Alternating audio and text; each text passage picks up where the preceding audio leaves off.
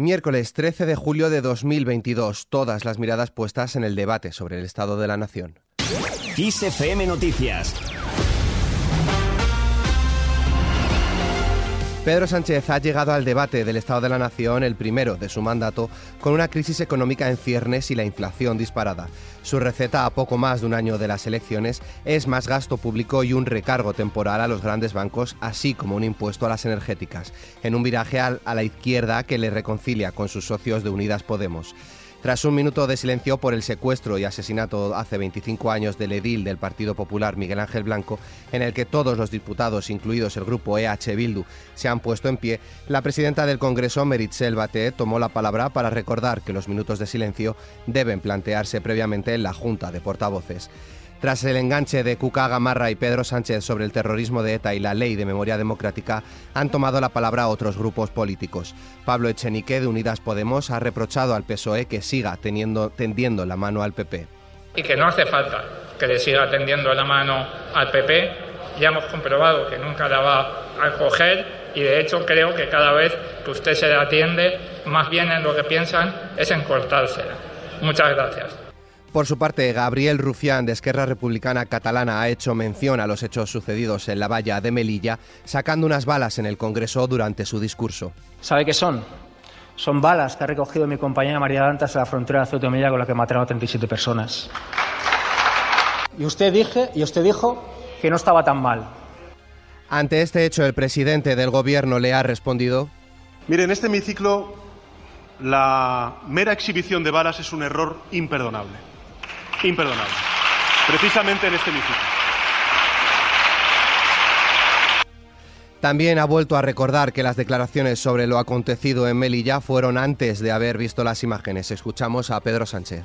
Que ya ha dicho públicamente en otras muchas ocasiones, en entrevistas, que fue una declaración que hice antes de conocer lo que, lo que luego posteriormente conocimos. Una vez finalizado el debate en la primera jornada, la Dirección Nacional del Partido Popular considera que el jefe del Ejecutivo, Pedro Sánchez, copia propuestas de la vicepresidenta segunda, Yolanda Díaz, y su tesis que defiende Podemos con los impuestos a la banca y las empresas energéticas. Según fuentes del Partido Popular, estas medidas no sirven para frenar la elevada inflación que sufre España, a pesar de que el Ejecutivo confía en recaudar por estas vías unos 7 millones de euros en dos años.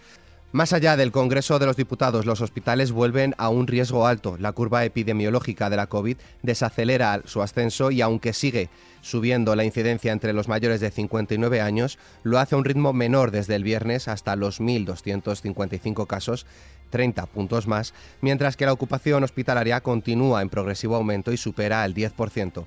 Según la actualización de datos del Ministerio de Sanidad y de acuerdo con el último semáforo de riesgo COVID, este martes han sido 12.789 los enfermos ingresados por coronavirus, 709 más que el pasado viernes, de los que 501 están en UCI.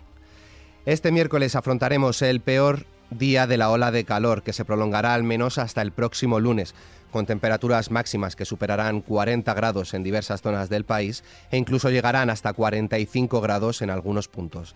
Y fuera de España, John Bolton, quien fuera asesor de seguridad nacional del expresidente de Estados Unidos Donald Trump, se ha jactado de haber participado en la organización de golpes de Estado. Ha hecho estas declaraciones en una entrevista en la CNN para hablar sobre el asalto al Capitolio de enero de 2021, un suceso que está siendo investigado por un comité del Congreso. Continúa la batalla entre Twitter y Musk. La compañía ha denunciado al multimillonario Elon Musk en un tribunal especializado en disputas comerciales de Estados Unidos para forzarlo a comprar la empresa, después de que él notificara la semana pasada su intención de romper el acuerdo. Según la denuncia, Twitter acusa a Musk de criticar a la empresa, alterar sus operaciones, destrozar el valor para los accionistas y una larga lista de brechas contractuales que han oscurecido su negocio. Y en nuestra hoja cultural, ¿qué tienen en común un chef y una cantante?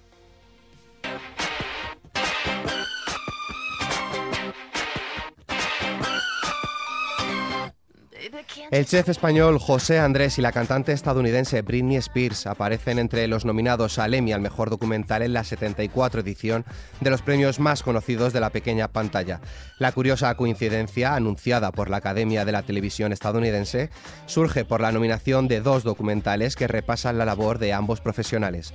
Por un lado, el especial de The New York Times, Controlling Britney Spears, y por otro, la cinta de Disney Plus, We Feed People.